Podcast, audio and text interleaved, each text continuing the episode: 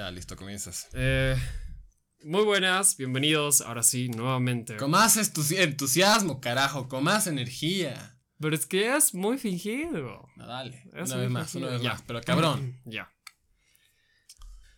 Muy buenas, bienvenidos nuevamente, ahora sí. Ahora sí. eh, a su querido podcast El Rincón, una vez más, en el cual pues les traemos noticias, ideas para compartirles y bueno, para amenizar un poco el día también. Sí. Aquí con mi querido primito Derek Bonuccelli ¿Qué tal? ¿Cómo están? Un gusto estar otra vez aquí. y por este lado mi persona Leonardo Altamirano. Pues, eh, ¿cómo te encuentras, primito? ¿Qué tal? Bien, bien, bien. Gracias. Cansado, cabrón, porque no me has ayudado ni mierda a hacer aquí. Sí, pues es que tú eres pues el encargado de esto, primito. ¿Tú qué tal? ¿Cómo estás? No, muy bien, igual, cansado de verte. A ver, Sí, no, ¿no, sí, ajá. Es que comenzamos aquí a las 2 y grabamos a las 7. Sí, es que es así, eso es verdad. Entonces, eso nos, nos cansa un poco, pero estamos con las energías puestas para dar otro episodio aquí en el rincón. Claro que sí. Este. ¿Qué más? ¿Qué tal? ¿Qué has hecho esta semana? Eh, no mucho, trabajar, ¿Trabajar? trabajo, claro que sí, pues trabajo y. Y pues, ¿qué más? ¿Qué más se puede hacer?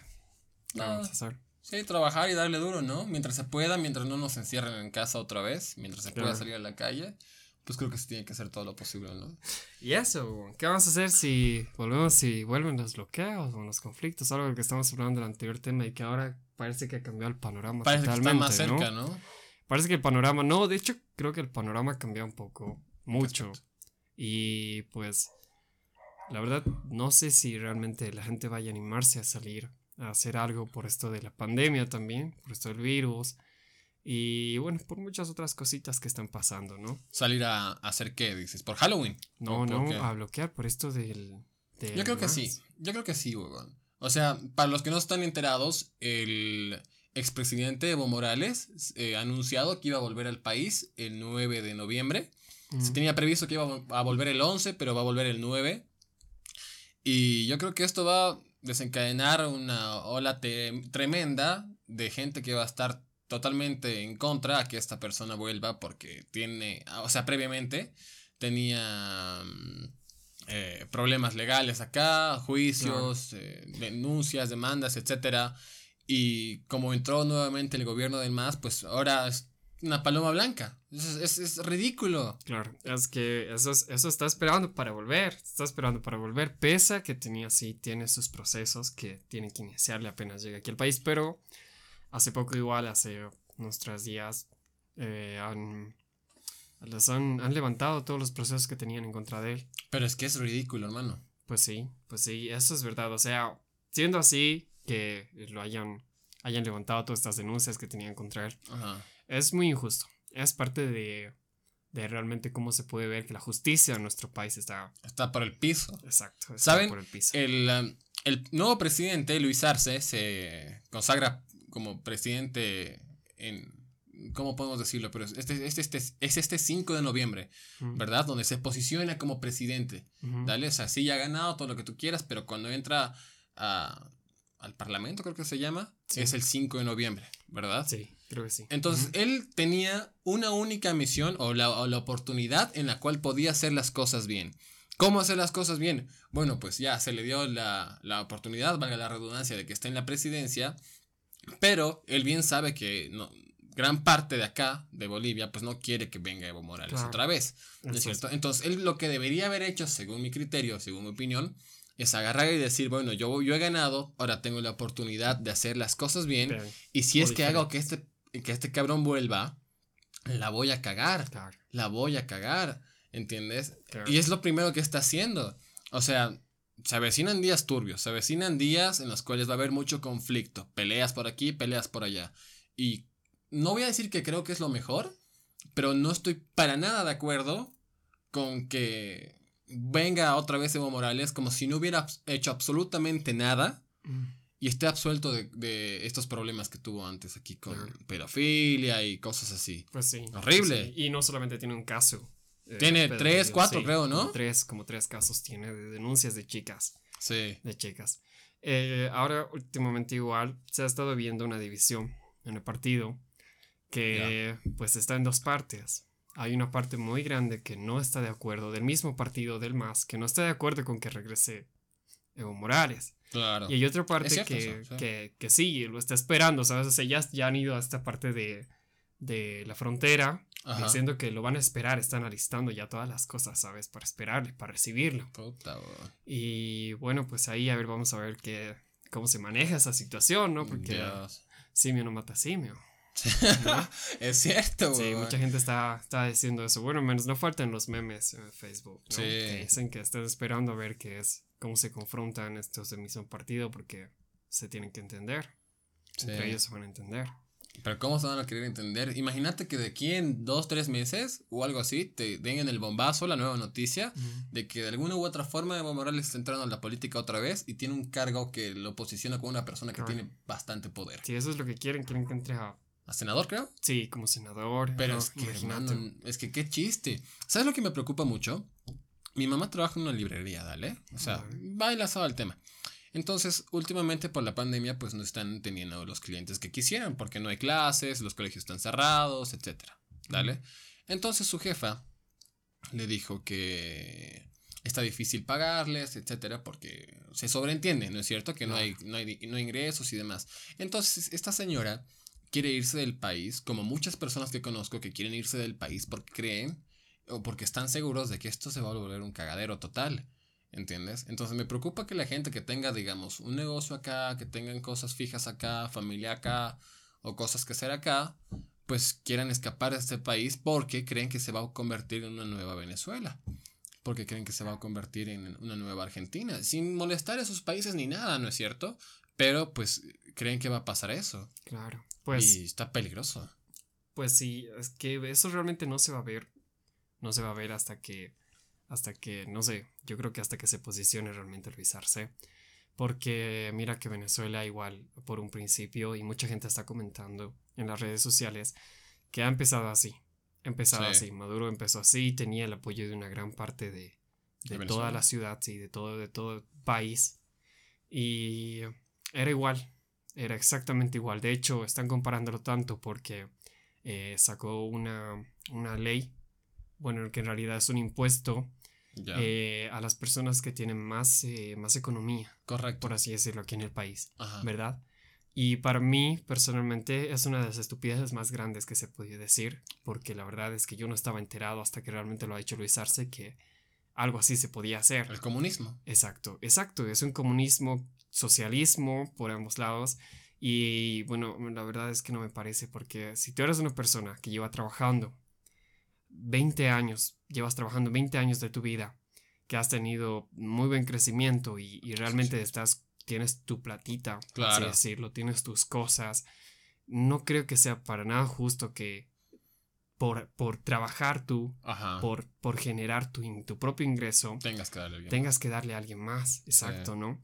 Y realmente está diciendo eso, que, que les va a quitar, o sea, no lo ha dicho así, ¿no? Pero son, yo lo he entendido así, le va a quitar esa, esa- ese dinero, que es un tanto de, de- de- de dinero para dárselo a las personas que no... que son tienen. pobres o que no tienen. Exacto. Pero hay que ponernos a pensar también que nosotros, digamos, estamos en una posición, vamos a decirlo así, privilegiadas en la cual podemos trabajar en lugares donde te facilitan un, un salario mínimo y que tú sabes perfectamente que te lo van a pagar. A fin de mes te van a pagar ese sueldo, así ya sea que se tarden 5 o 10 días, pues te los van a pagar, ¿no es cierto? Entonces la gente que está eh, en el campo, la gente que no tiene mucho recurso o no tiene, eh, no, no, no vive por el centro, vamos a llamarlo así, pues no tiene la misma oportunidad que tú o que yo de poder Claro. trabajar en lugares en los cuales generen este tipo de, de salarios. Claro. ¿Me explico? Ahora, abarcando esa parte, puedes decir tú que se dediquen a la agricultura, las cosas así, Claro. asá. Dale, pero hay algunas personas que no tienen ni para eso. Yo no estoy apoyando que mientras tú trabajes o mientras yo trabaje, lo que ganes se tenga que dividir para otra persona. No lo apoyo. Pero me voy por el otro lado en el cual, si no hay personas que no tengan, o sea, si existe personas que no tienen el, el, ese, este privilegio que nosotros tenemos, pues está jodido igual, ¿no? O sea, Claro. es triste por un lado, pero a la vez no es triste para ti porque tú tienes toda Claro. esa ventaja. Exacto, pero eso es, eso es lo que debería cambiar.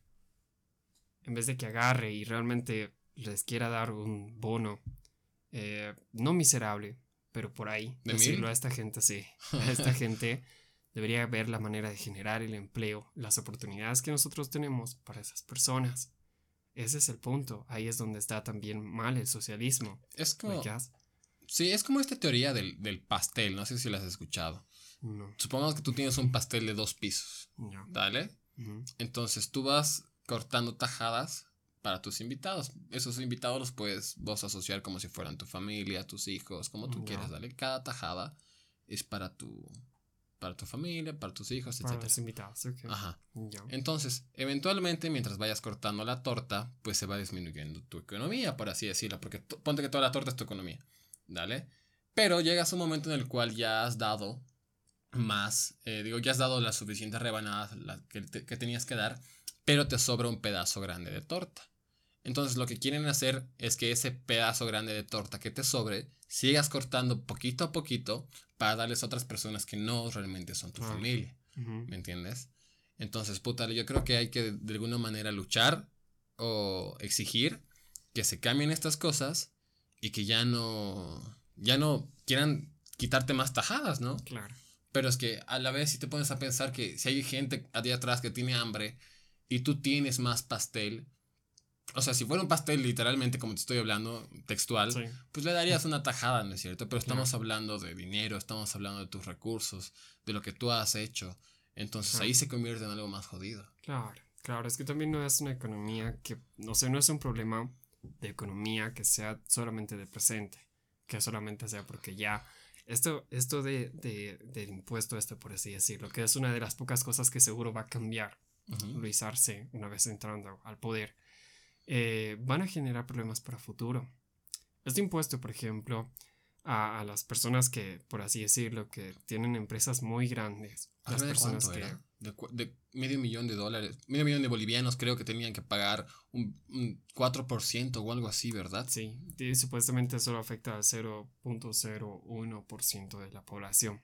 Dale. Les ha dicho que no va a afectar a los que tengan, a los microempresarios, a los, a los pequeños eh, que están empezando realmente, ¿no? Por así Claro. decirlo, con sus tiendas. Dice que no les va, a, a- mucho menos a nosotros que, que ganamos el sueldo mínimo. Sí, que tenemos trabajos Entonces, básicos. claro, exacto. Pues, eh, pero ¿qué es lo que va a pasar?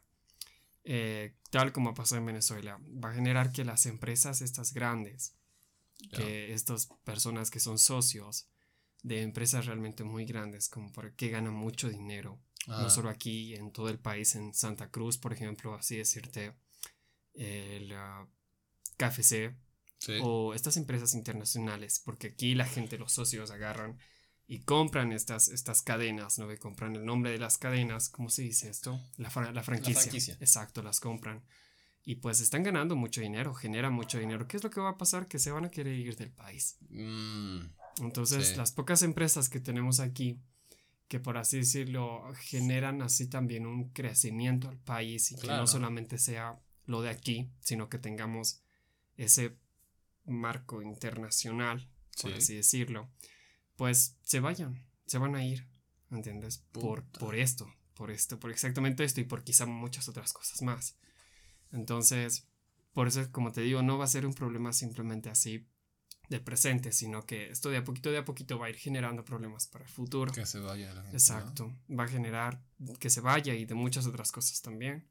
Va a generar muchos problemas. Por eso que el socialismo nunca ha funcionado. Hace, hace años, cuando yo jugaba videojuegos, o sea, esto, va- esto va casi por el tema, dale.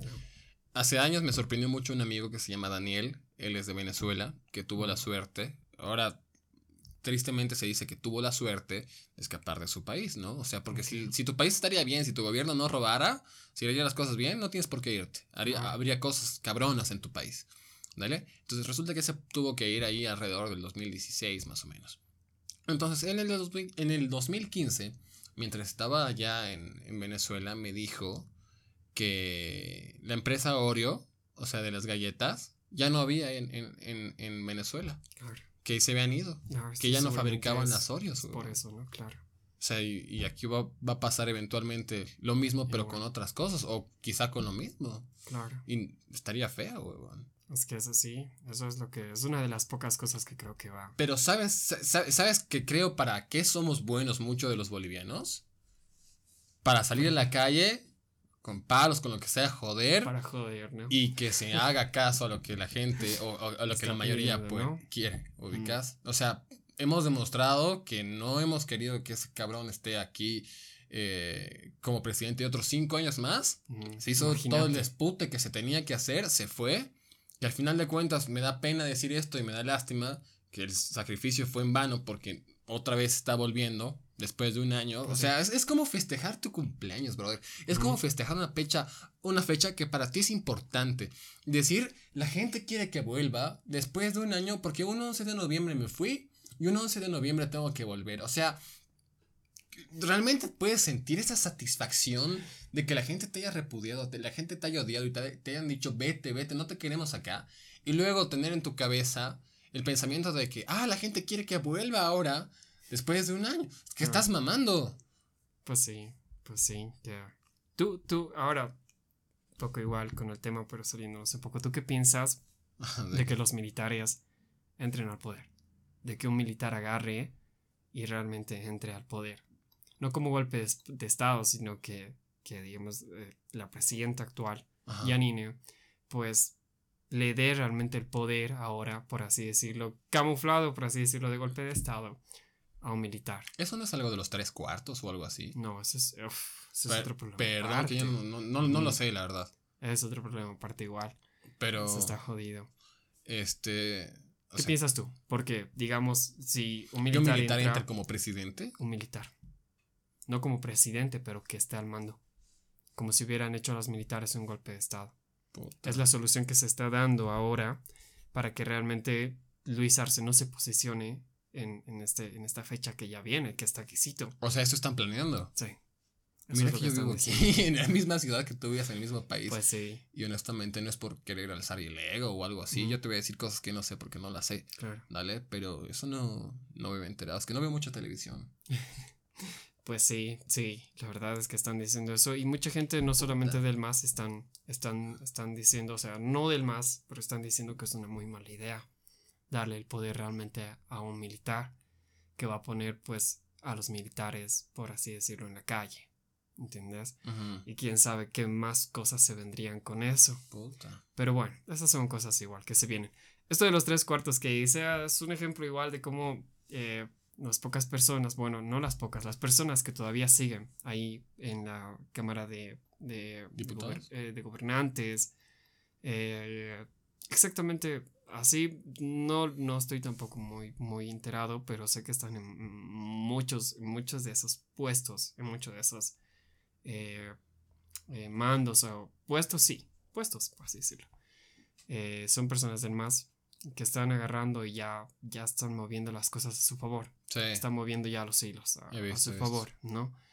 Entonces, y bueno, mira, imagínate, ni siquiera ya está Luis Arce ahí en el poder y ya estamos viendo estas, estas huevadas, ¿no? Ya se están dando estas huevadas. Pero bueno.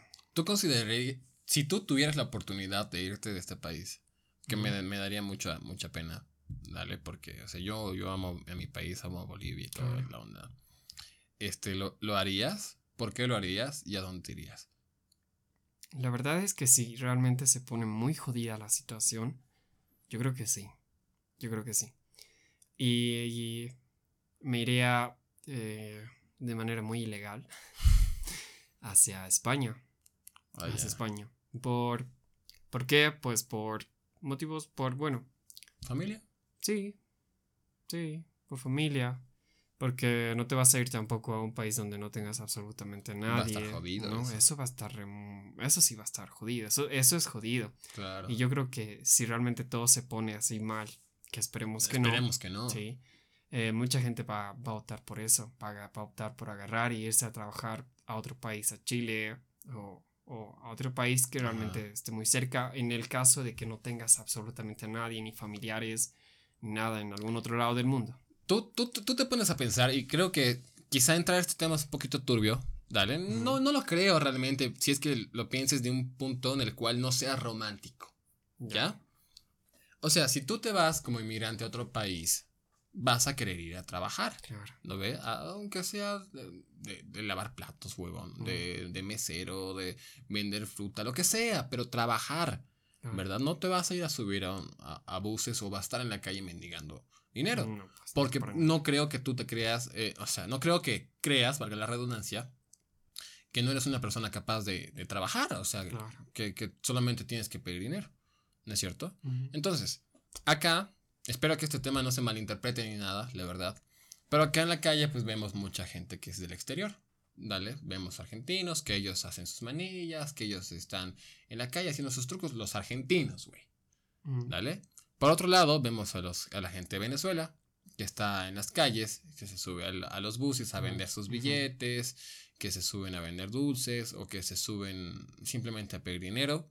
O en la calle los ves con carteles de ayúdanos, somos de otro país, que no tenemos dinero, no tenemos que comer ni nada. Y están con sus bebés ahí están con niños que, que según una, una amiga, una amiga con la que salí hace tiempo, me dijo que estos bebés son alquilados para dar eh, pena a la gente y de esa forma te den dinero. Se lo comenté a un, a un tío y me dijo que no es tan descabellada esa hipótesis. Dale, que podría haber, que podría darse el caso. Que no sería el primer lugar, que no sería el primer lugar donde sucede eso. Pues, dale, o sea, que no sería novedad. Dale.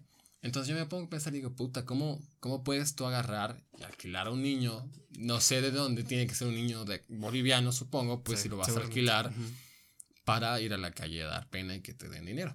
Total. Entonces, yo hace tiempo eh, estaba en el, en el Trufi cuando estábamos antes de la cuarentena. Eso era hace un año más o menos por diciembre, dale. Se subió un venezolano a pedir eh, dulces, qué sé yo. perdón, a pedir dinero vendiendo dulces. Mm, dale. Entonces yo vi que este, que este venezolano era una persona, o sea, agradable, que se notaba que, que hacía lo que se podía para vestirse bien, que intentaba mantenerse limpio y todo eso. Entonces, o sea, tú te das cuenta, ¿no es cierto? Que una persona quiere verse bien al menos. ¿Dale? Y eso te va a dar muchos puntos, pues, para que la gente te ayude. ¿Dale? Entonces yo trabajo, trabajo en un restaurante en el cual es entonces, por época alta, estaba necesitando gente. Entonces yo le digo a este venezolano, tú sabes que yo soy de, hablar con, con, cualquier persona, ¿no? o sea, yo no tengo problema en expresarme con cualquier persona, la verdad. Entonces yo le dije, ¿sabes qué, hermano? En el restaurante donde yo trabajo, estamos necesitando gente.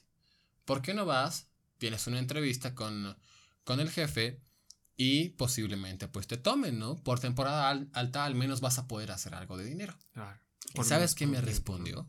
O sea, por temporada alta puedes agarrar al día ganarte, qué sé yo, 70 bolivianos. Para los que están del exterior o para los que nos están viendo o escuchando, 70 bolivianos son más o menos unos 10 dólares. 10 dólares ¿Dale? Que no es mucho, pero pues viviendo en Bolivia pues, mm, tampoco es tan poco. ¿Dale? Entonces, con propinas puedes hacer el doble, puedes hacer el triple incluso en un día. ¿Dale? Y yo le dije eso y lo que me respondió es que, ¿sabes qué, amigo? Pidiendo dinero en la calle gano más dinero que trabajando. Entonces ahí está el gran problema, ¿sabes? Que la gente del exterior se ha dado cuenta de eso, que pidiendo calle, quedando, pidiendo plata en la calle, quedando pena en la calle, quedando, no sé, este, este pequeño sentimiento de, a las personas de que, ¿qué va a hacer esta persona? No tiene dinero, no, está con sus hijos en la calle, le daremos plata. Así ganan más, ¿entiendes? Entonces, en vez de fomentar o en vez de ellos crear una comunidad que se ayude y te digan, oye, ¿sabes qué pana? Que acá a la vuelta si hay un trabajo donde se aceptan venezolanos o se aceptan argentinos o se aceptan colombianos, no simplemente tienes que ser venezolano, donde puedes trabajar, puedes generar plata y, y ya. No lo hacen porque le, les resulta más rentable el pedir plata en la calle. Y eso está mal. Está muy mal, pero es la verdad. Eso está mal. O sea, esto puede sonar hasta tonto, dale. Pero honestamente, yo prefiero. Y, espero no se malinterpreten ni nada, pero quiero que se pongan a pensar qué harían ustedes también, los que nos están viendo, los que nos están escuchando. Si hay alguien en la calle que tiene la oportunidad de trabajar y no lo hace, ¿Realmente merece estar en tu país pidiendo ese dinero en la calle sin generar algo más por el país en donde lo están recibiendo? Claro. O sea, yo no voy a decir prefiero, pero me parece eh, eh, la mejor manera de apoyar a, un boliviano. O si tú estás en Argentina, que apoyes a un argentino. Si tú, si, estás, si tú estás en México, apoyas a un mexicano. En darle plata a ese mexicano de tu país que está en mala situación para ayudarlo a que darle a otra persona que simplemente ha venido aquí a pedirte dinero. ¿Entiendes? Me molesta mucho eso. Creo que, pues creo que deberían hacer algo para que esas personas realmente sienten cabeza y digan, no tengo que estar aquí en la calle pidiendo dinero, puedo trabajar, puedo hacer algo mejor. Puedo, puedo en vez de estar en la calle soleándome, soleando a mis hijos o soleando a los hijos que alquilo 10, 12 horas, estar trabajando bien. Hacer que mi esposa o que yo, eh, esposo, como quieras, me quede en casa o mi esposa se quede en casa a cuidarlos a los chicos mientras yo trabajo. Es que es una mentalidad cavernícola el querer estar en la calle con tus niños pidiendo dinero. Pidiendo dinero, ¿no? O sea, me vuela la cabeza, me explota. Y para agregar, ya no quiero tirar tanta mierda a esto. Este, si tú, te, si tú vives en un país, digamos, en el cual, eh, por ejemplo, estás en, en, Venezuela, vamos, vamos a darle así, porque sí está jodido y no es secreto. Espero, pues que, se, espero que de alguna u otra forma pues se, se, se solucione. Tan un país con tanto petróleo, con tantas cosas, o sea, puta, debería estar en la cima, weón. ¿Vale?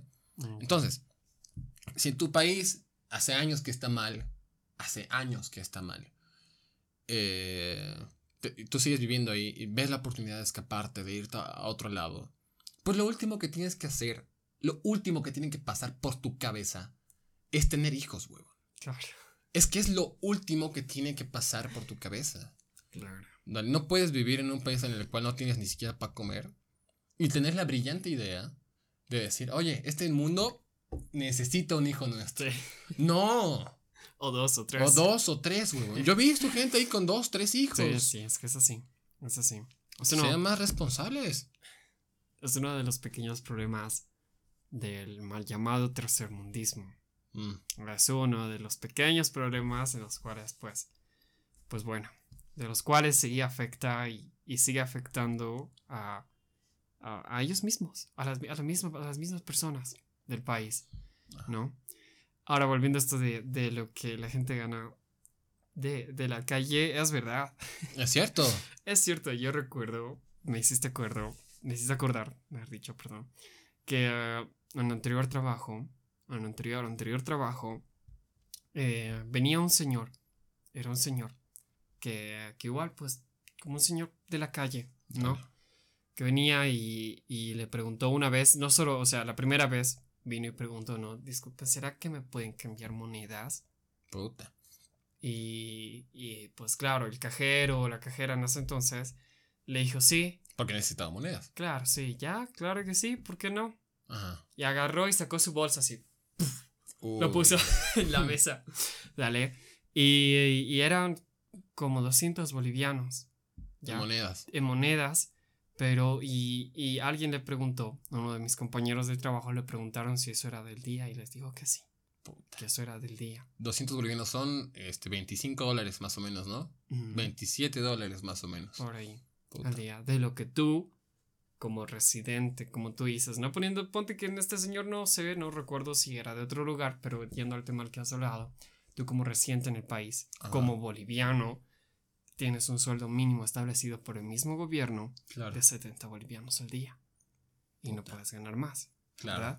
De ese lado sí, tienes mucha razón, es muy injusto.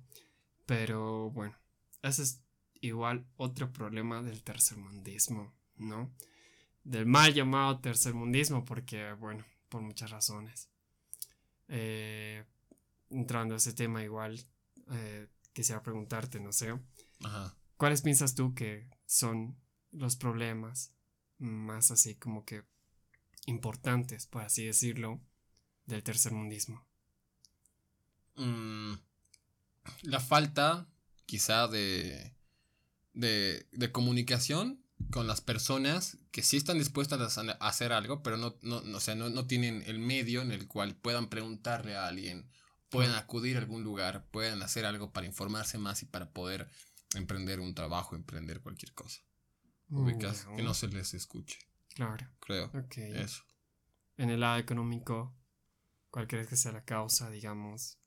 No sé, de que un país no que pueda desarrollarse. Que la, que, la corrupción en los policías, la corrupción en, en, el Estado. O sea, si a los policías les pagaran más dinero, no tendrían por qué eh, ser Exacto. No, no tendrían por qué pararte en la noche y si no tienes la licencia o si no tienes algo, si algo anda mal, pedir Buscar- dinero. Sí, buscar de, de dónde sacarte, ¿no? Claro.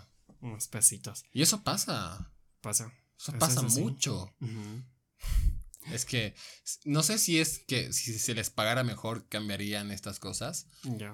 o si realmente tendrían que implementar un tipo de seguridad el Estado para que los policías no tengan la manera en la cual dirigirse a ti o dirigirse a mí o a cualquier persona y pedir dinero sin que eso sea documentado, ubicas? Claro, con como cámaras, como Claro. algo así, ¿entiendes? Pues sí. De hecho, eso era una de las, de las cosas que quería implementar y, eh, Carlos Mesa. Ajá. Eh, no sé si viste, Sí, quería vi, vi, vi. ponerle unas cámaras a todos los policías como, como grabadoras, porque creo que también grababan audio o algo así. Sí, no sí, estoy muy enterado, pero sí lo vi de pasada. Pero llegaron, llegaron como unas mil, creo. O, Ya no sé si mil o diez mil. Chiquititas, ¿no? Ajá. Que se ponen en el bolsillo. Correcto. Sí. Pero me, me, me resulta igual interesante, o sea, me pongo a pensar si como igual, digamos, mil personas tienen, en un día pues pueden pasar un montón de cosas, ¿no es cierto? Y si hay gente detrás que esté trabajando para revisar esas cosas que pasan en ese día, Claro. dale. Eso es, ¿no? Eso sería como si fuera a manejar esos. ¿Cómo se iría a manejar esas cosas también? Pues sí. eh, de hecho, el problema más grande, bueno, no más grande, uno de los más importantes del tercer mundismo es exactamente eso de lo que tú estás hablando. El gobierno no invierte, no hace realmente una buena inversión en lo que son los servicios públicos, en los que son los servicios a la gente. Empezando desde dónde, desde que uno tiene que agarrar y hacer una fila en ese hip aquí, en el caso de Cochabamba, tienes que hacer una fila. Hay gente que yo cuando paseo por, por salir de mi trabajo, paso por ahí tipo eh, 12 de la noche, por ese lado de Ajá. hip. Eh, y eso de pasada, ¿no? Porque estoy en el bus que, que nos trae, que nos, que nos trae a nuestras casas a todos, a todos mis compañeros de trabajo. Eh, hay gente que ya está durmiendo, haciendo fila. Sí, Ahí en ese hip. es cierto. Eh, ¿Qué es este problema? Pues, ¿por qué? Porque dentro solamente hay cinco computadoras funcionando. Cinco o seis computadoras que están funcionando. Para ¿sabes? miles de personas. Para un montón de personas en un solo día. Muy bien. Pues ese es uno de los problemas, empezando por ahí, que el gobierno no hace realmente una buena inversión, cuando eso debería ser una de las cosas, de las primeras cosas que debería solucionar. Para darle soluciones a la Exacto, gente. para darle soluciones a la gente, porque realmente lo más importante en un país realmente es, es la gente, güey. O sea, no mames, ¿qué, Claro. qué más puede ser más importante en un país? Ya, eh, y de ahí parte para absolutamente todo. Ahí parte realmente para todo. Lo que las inversiones que se hacen en las universidades para mantener realmente una universidad pública en un buen estado, para que realmente el problema aquí, por ejemplo, de la San Simón, es que ellos te ponen trabas. ¿Dale? Te ponen Ajá. trabas de todo tipo para que tú no puedas eh, salir en un tiempo en un tiempo que realmente te favorezca a ti. Ujú. ¿entendés? Y te siguen atrasando y te siguen atrasando. Sé que muchos estudiantes que, que nos van a ver de la Universidad de San Simón, pues me van a dar la razón y así como otros me van a decir que no, no es así, van a decir que no. Pero bueno, es una de las pequeñas cosas también. Eh, partiendo de ahí, ¿de qué te puedo decir? De los servicios públicos, de absolutamente todo, todo parte de ahí, que no se hace una inversión para lo que es para la gente, para lo que es, y esto va también a los, a los policías, que es lo que tú estás diciendo, ¿no? Ajá. Porque eso, eso es, es un servicio, la seguridad ciudadana es un servicio igual al- Claro. a la gente, ¿verdad? ¿Y qué es lo que hacen? Que ellos son los que menos ganan de absolutamente todos. Así como también los profesores, los profesores de los colegios, así como también los colegios públicos, que no se hace un, un buen mantenimiento de muchos colegios. Es cierto. ¿no? Y, y qué decir, muy lamentable que los profesores de los colegios Ajá. públicos aquí son los que menos ganan. Sí. Son los que menos ganan teniendo en cuenta que ellos están encargados de realmente, pues qué decir, de la educación de muchos, muchos bolivianos que están, que tienen muy corta edad, y me refiero a los niños, Claro. ¿no? Y pues es eso. Ese es uno de los problemas más grandes, que realmente no se hace una inversión en lo que se debería. Lo peor, ¿sabes qué es? Es que no hay manera de controlar eso. ¿Quién le va a decir a la máxima autoridad qué es lo que tiene que hacer? Ujú. ¿Entiendes? No hay más allá, arriba Como de delegar ellos. gente para que para que se encargue de eso o simplemente agarrar y hacerle ver y decirle, mira, esto está mal o creo que esto debería ser así.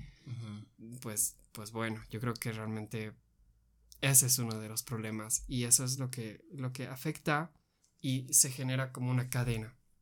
Se genera como una cadena afectando a, a, a muchas otras cosas que si te pones a pensar, pues son, son un montón, son muchas. El tema de la limpieza, el tema de la... Claro. De absolutamente todo, de, de las calles. Eso es, eso es fundamental. Yo creo que si las personas o los niños jóvenes, adultos, no niños jóvenes porque son los que mayormente están estudiando, ¿no es cierto?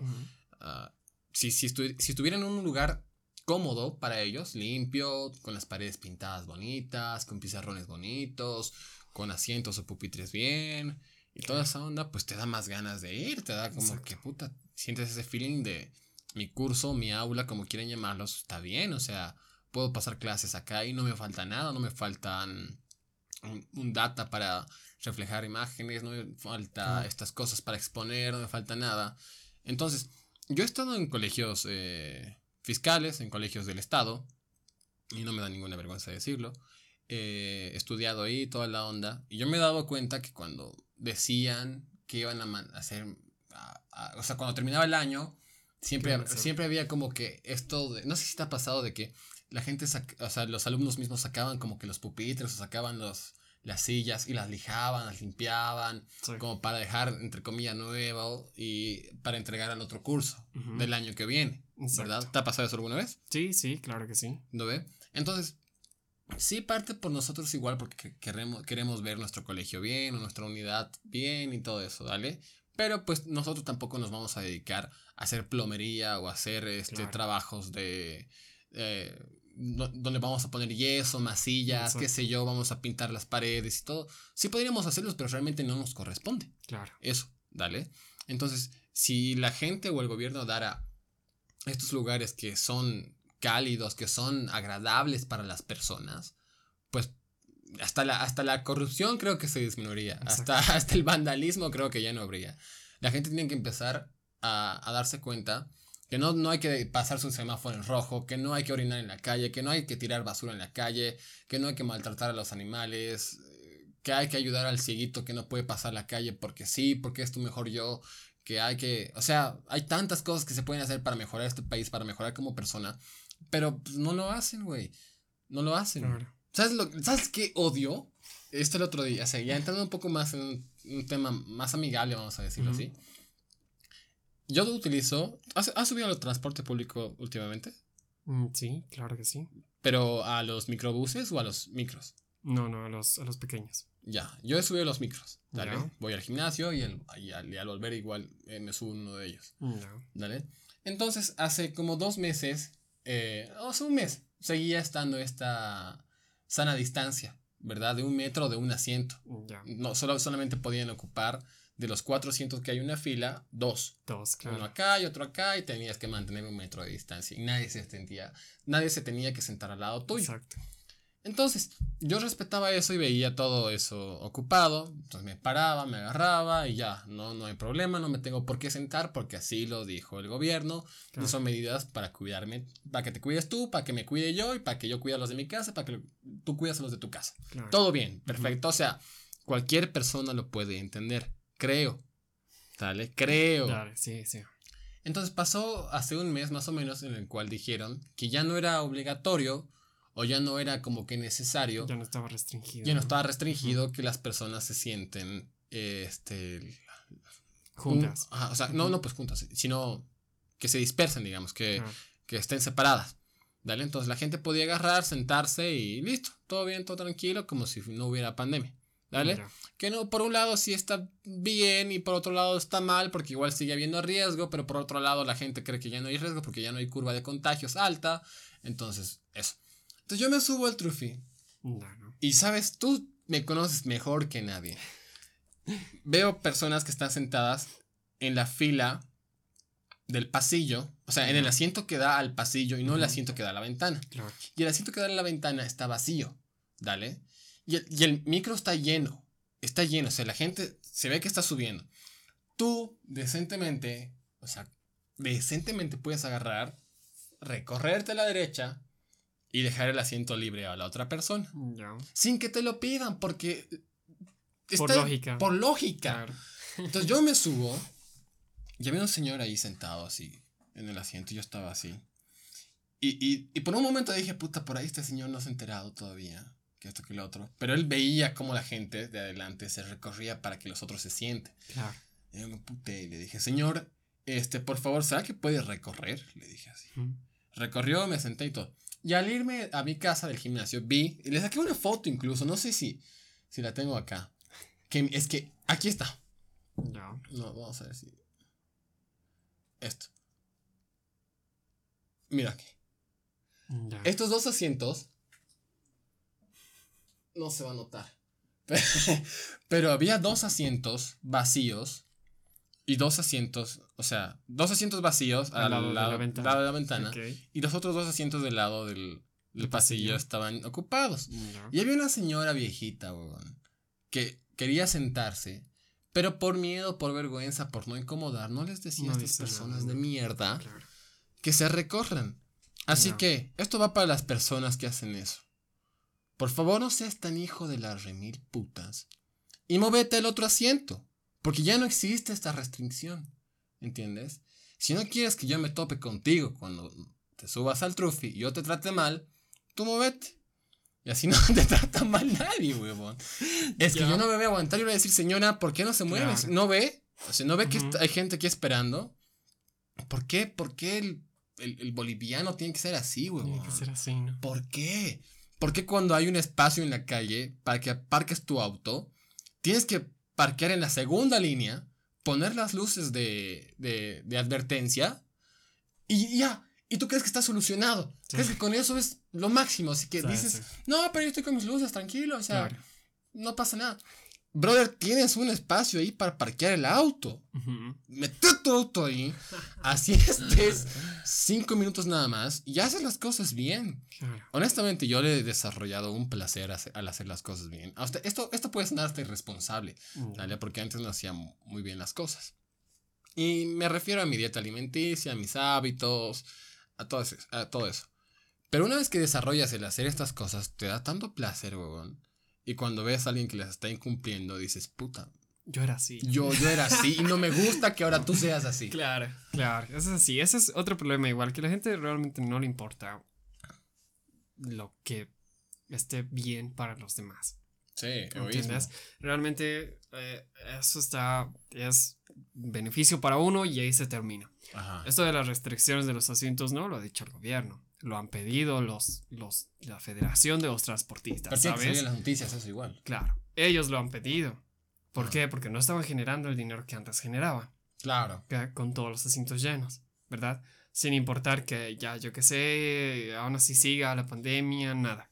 Ellos lo han pedido y joden hasta que realmente esto se, se, se, se vuelva, por así decirlo, el gobierno agarre y diga, ya es así. ni modo. Exacto, ni modo, ¿qué vamos a hacer? Son todos los transportistas, ¿no?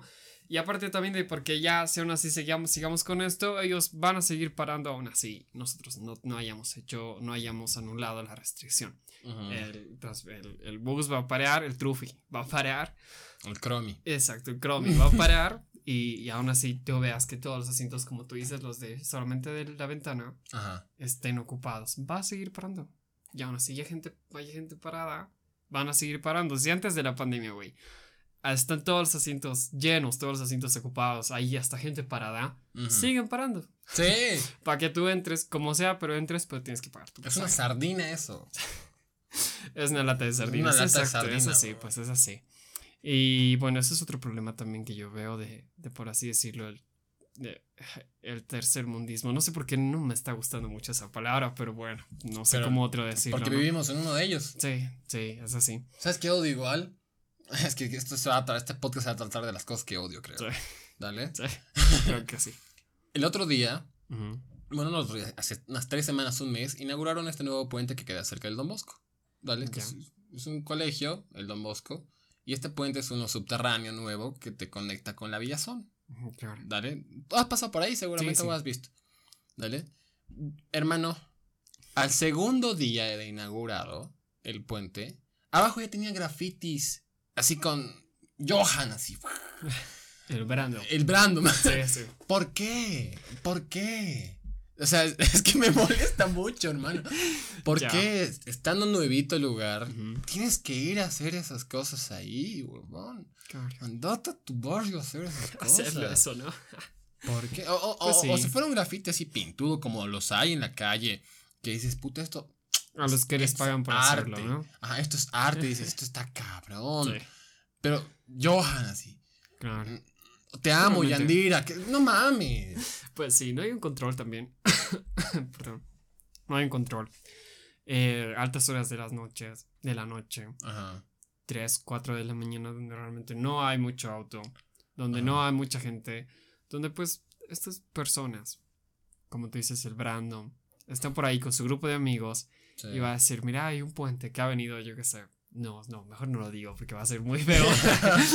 que ha venido de cierta parte de la ciudad Ajá. a esta, al centro y dice, mira, hay un puente nuevo que ya está abierto. No ven autos, no ven nada. Bajan y van a hacer sus grafitis. Puta, Porque no hay un control a esas Para horas. palearlos, huevón. Es que es verdad. Y en otros países, si realmente te graban o te ven haciendo esas cosas, Aunque no creo que deje de haber un, un- un guardia por ahí que esté mirando en Ajá. otros países, no importa la hora que sea, Claro. ¿ya? Pues te van a meter, te van a llevar adentro, te van a, te van a, te van a llevar unas ocho horas o seis horas, por lo menos, pero ya, vas a saber que el hacer eso tiene una consecuencia, ¿verdad? Y no me parece el castigo máximo, pero, o sea, no me, no, no me parece el mejor castigo. Ujú. O sea, deberían agarrar y ¿sabes qué? La cagaste. Tú ah, fuiste, pintaste mi puente. Y yo quiero que vayas. Ahora te voy a dar un balde de pintura. Pintas lo que has hecho. Y de la cuadra de aquí a la vuelta igual. Donde dice mm, Brian. Vas y lo Y lo pintas, también. ¿Sabes? Claro. Y multa de 300 pesos. Es que eso debería ser, eso debería ver, ¿sabes? Así la gente dejaría de hacer, de hacer estas cosas mal. A mí me gustaría, eh, hablando sinceramente, me gustaría que la policía o que la, que la- estos guardias municipales y todo, te vean sin barbijo a vos, porque ahora está obligado el que uses barbijo, te vean sin barbijo y te digan, señor, ¿sabe qué? No me importa quién es su tío, no me importa usted a quién conoce, tome una multa de 100 pesos, súbale su número de su carnet. Lo que sea, listo. Y que eso de alguna u otra forma vaya a los antecedentes que te vayan a pedir cuando trabajes en algún lugar o cuando Claro. cobres en algún lugar. Y de esta forma, esas personas que te contraten pidan estos antecedentes, se lo entregues. Y una vez que te tengan que pagar el sueldo de 2000 que te tienen que pagar, si tú debes 200 pesos porque has estado dos veces en la calle sin barbijo, te paguen 1800 y esos 200 pesos directamente de la empresa vayan al Estado, vayan a cualquier parte Claro. y digas, puta, qué cojudo que soy porque he salido a la calle sin barbijo, Claro. o porque he pintado la pared, o porque he hecho esto y lo otro. Así la gente va a dejar de hacer estas cosas mal, huevón. Claro. Así van a dejar de parquear a segunda fila, cabrón. Pues sí, pero lamentablemente no se puede. No se puede. O sea, estaría muy bien. Estaría Estaría, estaría, cabrón. estaría, estaría cabrón. Estaría cabrón. Pero, pero no se puede. Porque ¿Por qué no así se como en otros países tienen realmente así ese tipo de leyes, Ajá. aquí eh, es un parque de bebés. Es un parque de bebés para la misma delincuencia. No tenemos pena de muerte, no tenemos nada de esas cosas que realmente en otros países hacen que la gente diga, pues, güey, esto, esto está mal y esto realmente tiene sus verdaderas consecuencias, ¿no? Porque hasta para la pena máxima, que son 30 años, que no es nada, creo yo, no es absolutamente nada. Es un, es un buen. Si has matado a una persona, no creo que sea nada. Claro, obvio. ¿No? obvio. Sí, sí, sí. Entonces, Sí, sí, sí. bueno, la cosa es que eh, como pena máxima realmente no creo que sea mucho. Y imagínate, si esa es la pena máxima, imagínate qué te van a hacer por no tener un barbijo en la calle. Nada. No te van a hacer nada. No te van a hacer absolutamente nada. Y es por eso que te digo que no se puede hacer nada, güey. No Pero es puede. que, es que, es que eso me causa un conflicto. ¿Por qué? Porque tú ya estás dando por sentado de que no se va a poder hacer nada, ubicas. Y eso es una, no voy a decir actitud o, o qué sé yo, pero es un pensamiento que no, no te va a dar frutos o no nos va a dar frutos a todos como tal. Porque vamos a seguir creyendo que las cosas que hagamos o andar sin, sin barbijo en la calle o andar parqueando en doble línea, eh, este, va a seguir siendo normal. Entonces, si no se puede, si no se pudo hacer ayer, hoy o mañana se tiene que poder hacer, huevón. Ya. Y si se puede hacer, háganlo. ¿Entiendes? Claro. O sea, mejoremos como país, mejoremos como personas. Dejen de mirar en la calle, dejen de, de hacer que sus, que sus hijos así cuando, cuando están por la calle, qué sé yo, este, jueguen cerca de la acera. Dejen de manejar moto con el hijo aquí al frente, ubicas. Porque imagínate que te chocas en eso, huevón. Pues que eso también está Se prohibido. Va a la remil vergas tu hijo. Claro. Es que.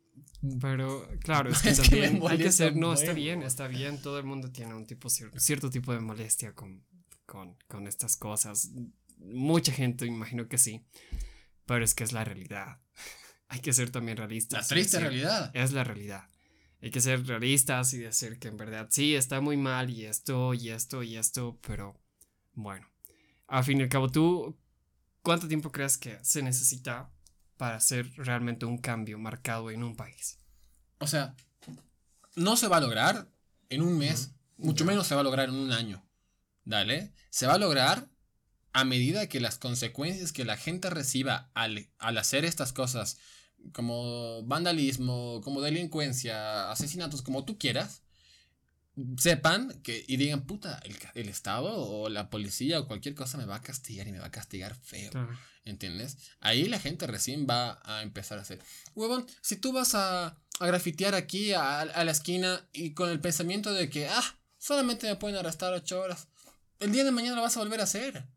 En dos semanas lo vas a volver a hacer y te va a sudar la, la gota gorda, ¿entiendes? O sea, porque el castigo no es lo suficientemente para que escarmientes y digas, ya no lo tengo que hacer. Claro. Si te agarran con un pedacito de, de, marihuana o de, de, cualquier cosa en la calle, lo más probable es que te lo quiten, te quieran sacar dinero, te asustes o como tú quieras, y salgas a las dos horas o a las ocho horas, pero eso no te va a quitar que no lo vuelvas a hacer, huevón. Claro. Entonces, el momento en el cual el Estado o el gobierno te castigue de la, de la manera que tiene que, castigarte, ahí la gente va a cambiar. Ok. Eso puede tardar uno, puede tardar dos, puede tardar tres años. Pero sí, sí pero no es para comenzar mañana, ubicas, es para comenzar ahora. ¿Entiendes? Porque el hoy es el. Esto me lo dijo un amigo, pero me lo dijo más sutil, ¿no? No me dijo gritando como yo.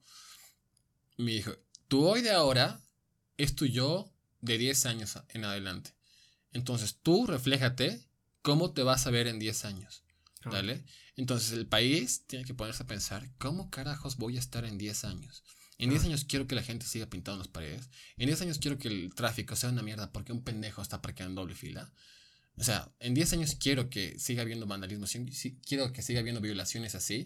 O sea, no quiero eso, ¿verdad? Entonces, castiguemos a estos cabrones. Ojalá te escuchen, Ojalá, por favor. pues sí, un cambio de hecho, no solamente como país, un cambio realmente en una... Sí, un cambio en un país. He visto estadísticas. Ya. Ese que toma tres vidas de un ser humano. ¿Ah, sí? Wow. Y no solamente en un país. Un cambio realmente que se pueda ver y digas, hace, hace tiempo la gente... Era así. Era así. Y ahora ya no. Ahora de alguna u otra forma hemos cambiado las cosas. Pues sí, es así. Mm, y, no sé por qué, no sé por qué, pero en esa parte del, tema me gusta ser muy realista y decir de que sí, no es, no es, no es así. Va a tomar realmente un, buen tiempito, ¿no? Las cosas. Pero bueno, ya. Eh, a fin y al cabo, creo que es un tema que ya murió ahí. que ya murió ahí. No sé si quieres cambiar a otro tema. No sé cuánto tiempo llevamos eh, grabando. Me fijo. Ya, claro que sí. Mientras tanto, tú que nos estás mirando. no parques en doble fila, No lo hagas. Tampoco, pues, yo qué sé. Piensa, como dije que mi querido primo, piensa realmente en que... Vamos una hora ya. Bueno, 55 minutos. Un tema más y lo cortamos. Muy bien. En que realmente eh, las consecuencias no solamente se van a ver para ti en esas ocho horas, ¿no? Sino que, aquí, pues, se va a ver mal, pues, para, para mucha gente. O que te pongan un récord, O que te pongan como que, aunque sea que no te multen, pero que te pongan un antecedente. Así, pero mal ubicas, marginado, así que digan, este mequetrefe pinta las paredes. este mequetrefe parquea en doble fila. Es que es de verdad, weón. No Ya. sé. Pues, A ver. Viene hoy día el podcast, cambiando bruscamente de tema, con un tema que quería tocar. Que yo pensé que íbamos a iniciar con esto, pero lo alargamos un buen. O sea, ya estamos como 55 minutos. Dale. El tema se titula Ayúdame, pero no tanto. ya. ¿Dale? ¿Por qué lo titulo así? Este es un tema que lo, que lo me puse a pensar yo. ¿Dale? Yo, pues, voy a un dentista, ahí por un hospital, este, que en su consultorio tiene una pantalla al lado izquierdo en el cual tú puedes ver cualquier cosa mientras él te está haciendo los dientes. ¿Dale? O sea, puedes ver lo que quieras, él te da el control, tú puedes ver lo que quieras. ¿Dale? Entonces, aquí en Bolivia existe un programa que se llama Dar la Nota. ¿Conoces? Sí, que es sí. un programa donde va a cantar, todo Ujú. bien, todo, todo cabrón con eso, de verdad. Sí, sí. Programa divertido, familiar, como tú quieras, puedes ir a ganar dinero, bien, todo bien. Entonces, en Dar la Nota, este, participan como cuatro personas, creo, al día y Ya. pueden ganarse un total de 1500 bolivianos, que esos son 150 dólares. No, no, no. ¿Cuánto sería? Son. 210 dólares casi. Como 200 dólares. Do- Sí, un poco más. 210, 220. Sí, por ahí. 220 dólares. No. Que, o sea, te pueden servir, está, está, Claro. está genial. Entonces, pues cuando, cuando estas personas van a este programa, supongo que el programa les dice, ya bueno, pues es muy posible que si tú cantas bien, clasifiques, pases a la segunda ronda y a la última ronda. ¿Dale? Entonces, hay como tres fases. Primera ronda, segunda ronda y tercera ronda si es que llegas a la final. Claro. ¿Dale? Entonces supongo que este programa les piden y les dicen, necesitamos, si quieres bien, eh, que tu familia se grabe en casa un video alentándote, o sea, que tú puedes, que sabíamos que ibas Ah, a ya, llegar. para que lo que pase, ¿no? para Por- que lo pasen claro, por la televisión. Entonces, antes de entrar a la primera ronda, este, muestran el video de tu familia ahí sentados en el, en el salón. Eh, Dale que eres el mejor, que tú puedes, que siempre confiamos en ti, que aquí en la casa cantas bárbaro, que esto, que el otro. Dale. Entonces, si tú pasas a la segunda ronda, sale otro video, el cual creo que le piden y le dicen, supongamos que si pasas a la segunda ronda, no sé si realmente esto será así, pero supongo. Le dicen, supongamos que si pasas a la segunda ronda, entonces pedirle a tu familia que grabe un video como si ya hubieras pasado a la segunda ronda y alentándote. Obviamente me doy cuenta que estos videos se los piden más antes porque es imposible que los graben eh, a ese instante y publicarlos a la tele. Además, se nota que están grabando con un celular y, con no, y no con una cámara profesional para hacer un programa de televisión. ¿Dale? El pedo está en que cuando, digamos, tú vas a participar, vas a cantar. ¿Qué te gusta cantar? Ah, música en inglés, pop. Ya, pop. ¿Qué, ¿Un cantante? ¿Una pista? ¿Una rola? Um, The Weeknd. Ya, The Weeknd. Vas a cantar. em, ¿Cuál? Heartless. Ya, Hairless. Perfecto, vas a cantar The Weeknd Hairless. Ok. Perfecto, te sabes tú la rola, sabes eh, pronunciar inglés, todo bien. Y tienes que cumplir un porcentaje de 10.000 puntos. Dale. Que a medida que tú vas cantando y llegas a las notas o no- si no llegas a las notas, pues vas sumando puntos y mientras más puntos tengas es más posible de que tú ganes. Total, estas personas compiten por, por todo eso y este, muestran sus videos de la familia. Entonces el otro día entró, mientras yo estaba en el dentista, entró un brother a cantar una rola de reggaetón. Cantó, cantó una rola de, de Maluma, Uy, ¿vale? Ya. Que tú puedes, independientemente de, de que sea cualquier canción, tú puedes cantarlo cabrón y puedes decir, ah, qué pendejo se parece o lo hizo muy bien. O llegar a las notas y todo eso, ¿dale? Antes de que entre a cantar este tipo que cantaba de Maluma, entró a cantar una persona que cantaba. Tú en- en- entraste a cantar Heartless de The Weeknd Ya. y lo hiciste cabrón, es fenomenal, con 7000, 8000 puntos. Ok. Y dices, puta, tengo una puntuación alta, que todo bien, toda la onda. Pasas y se, se muestra tu video del- de, tu familia que te dice, ah, bien, felicidades, sabíamos que ibas a lograr, que es el mejor, que no dudábamos de ti, que esto, que lo otro, y ya tranquilo. Entonces luego entra este brother, vamos a llamarlo, no, no le vamos a llamar nada. Entra este brother Ya. a cantar el tema de Maluma Ujú. y en la... ¿Alguna mm, canción específica de Maluma? Me acuerdo, pero no, no sé cuál. O sea, Ya. sé que cantó una de Maluma, pero no me acuerdo cuál es. Ayer me besaste y no podías parar. Ah, esa, esa es. Entonces, entra a cantar y antes de que cante sale el video de su familia. Y le dicen, pues, dale tío, que tú puedes. Está el sobrino, la mamá, la sobrina, la, la, La, la tía, chica. la prima. Ajá, todo. Y la tía y la prima. Ajá, tu tía y tu prima. Todo.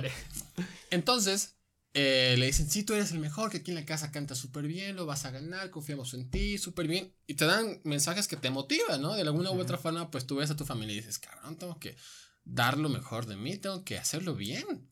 Claro. Entonces te pones a cantar y aparentemente no cantas tan bien, brother. Ya. Dale. Entonces no llega a los acordes ni nada. La puntuación en vez de subir a, qué sé yo, algo decente que sería arriba de 5000 de la mitad, pues ni llega a eso, llega a 2000. Dale. Entonces, el punto va al que yo me refiero y el nombre del tema es eh, ayúdame, pero no tanto.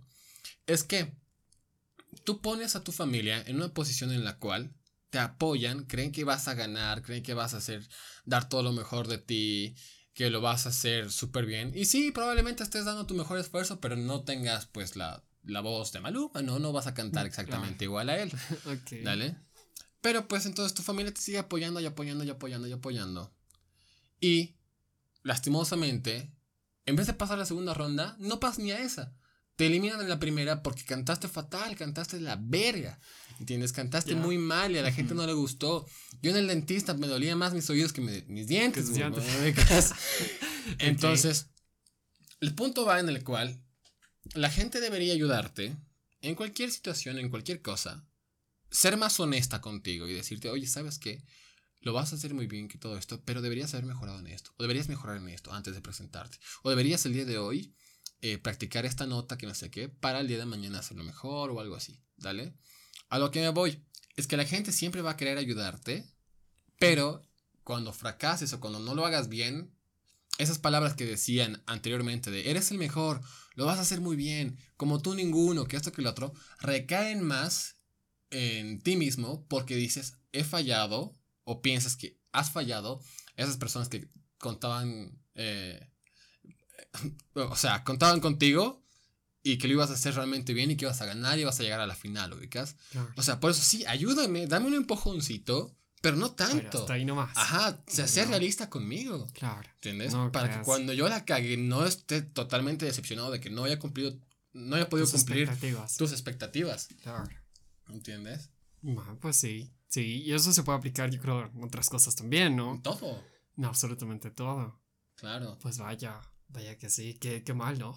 O sea, Qué mal. qué mal. Sí, por un lado, qué mal, porque ponte que sabes tocar la guitarra y todo, pero estás tan sugestionado, vamos a llamarlo de alguna manera, en el que tu familia te dice, eres Es el mejor, que esto y lo otro. Es presión de Ajá. cierta forma. es, es presión y este no te motivas tú al explorar más y hacerlo todavía mejor aún ubicas que ya te quedas con ese subconsciente de que ah, soy el mejor soy bueno lo voy a hacer bien pero al final de cuentas no resulta ser así No, no.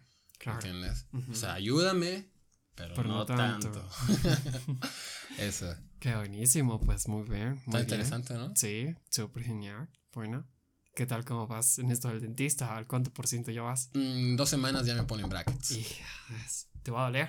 que me duela güey. que duela lo que tenga que doler Eso ya le dije yo. Me dijo, tranquilo, si, si, si te molesta algo, me, dice, que- me dices para que te pongan Stacy. Ah, Eh, tú como en- tranquila. De que Tú- le digas un color como en 50 sombras de Grey.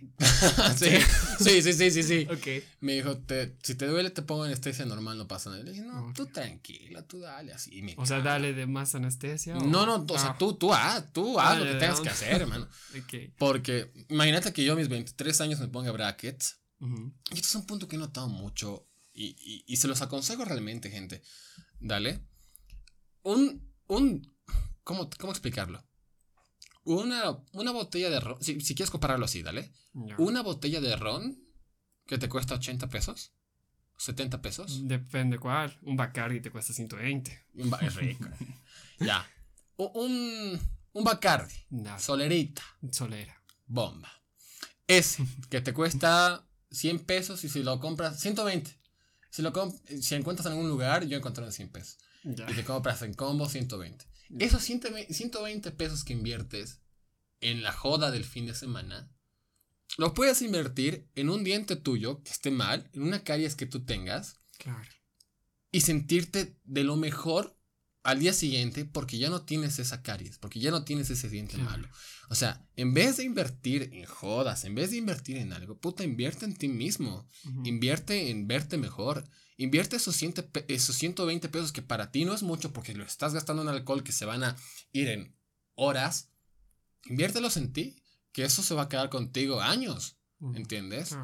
Y desarrollas como un placer en el cual te ves al espejo y dices, ah, esto estaba mal antes, Ahora está cabrón. bien. Ahora puedo sonreír más, ahora puedo estar más seguro de mí mismo. Claro. ¿Entiendes? Y creo que es muy importante que la gente, en vez de comprarse eh, drogas, en vez de comprarse alcohol, en vez de estar en estupideces, en golosinas, digas, oye, esto me puede tripar un dientecito.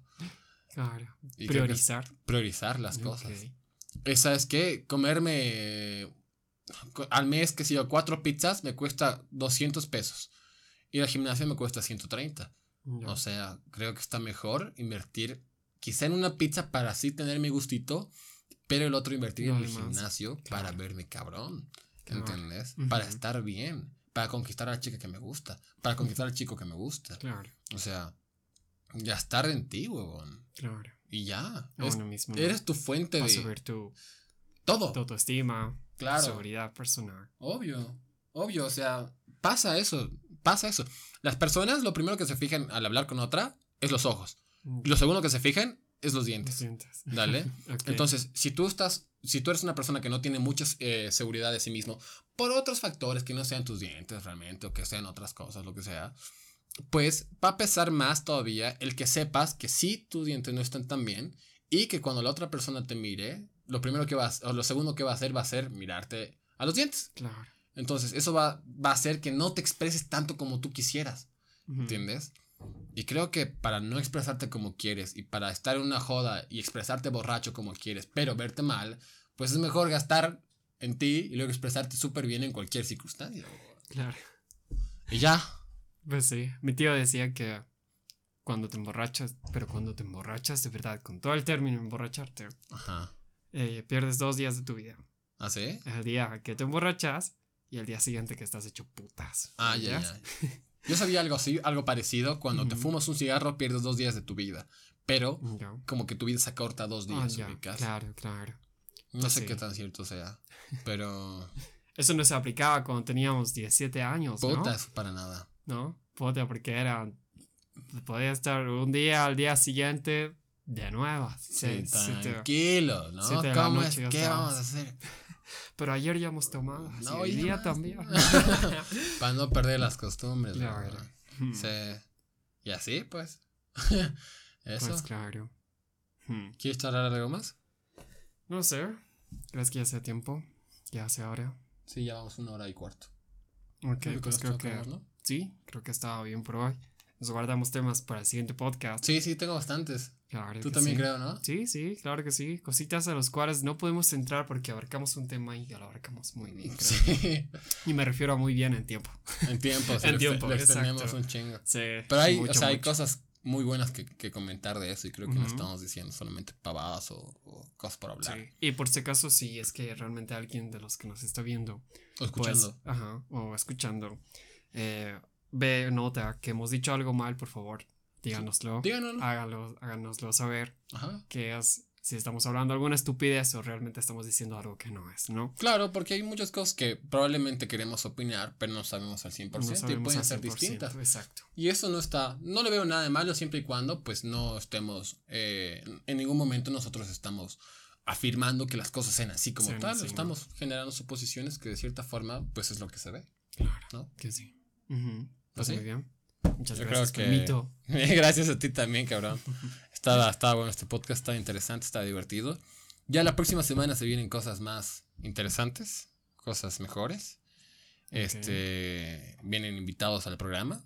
Ya. Viene gente interesante que vive de lo que le gusta, que hacen lo que le gusta. Y creo que puede estar bastante, bastante bueno para las personas que nos están viendo o escuchando. ¿Vale? Ok, muy bien. Este fue su rincón. ¿Quieres decir algo más? Pues no, que nos sigan, que nos sigan en las redes, Por favor. que nos sigan en Instagram, en YouTube, en Facebook. Muy importante. En y Spotify. pueden verlo, exacto. Pueden, pueden escucharlo, mejor dicho, en Spotify, ¿no? Correcto. Con 320 KBPs. kbps. Sí. Muy bien, pues eh, creo que es todo. Y muchas gracias por estar una vez más con nosotros en el pequeño rincón donde pues hablamos cosas muy importantes, así como cosas No, no tan tanto. importantes. Exacto.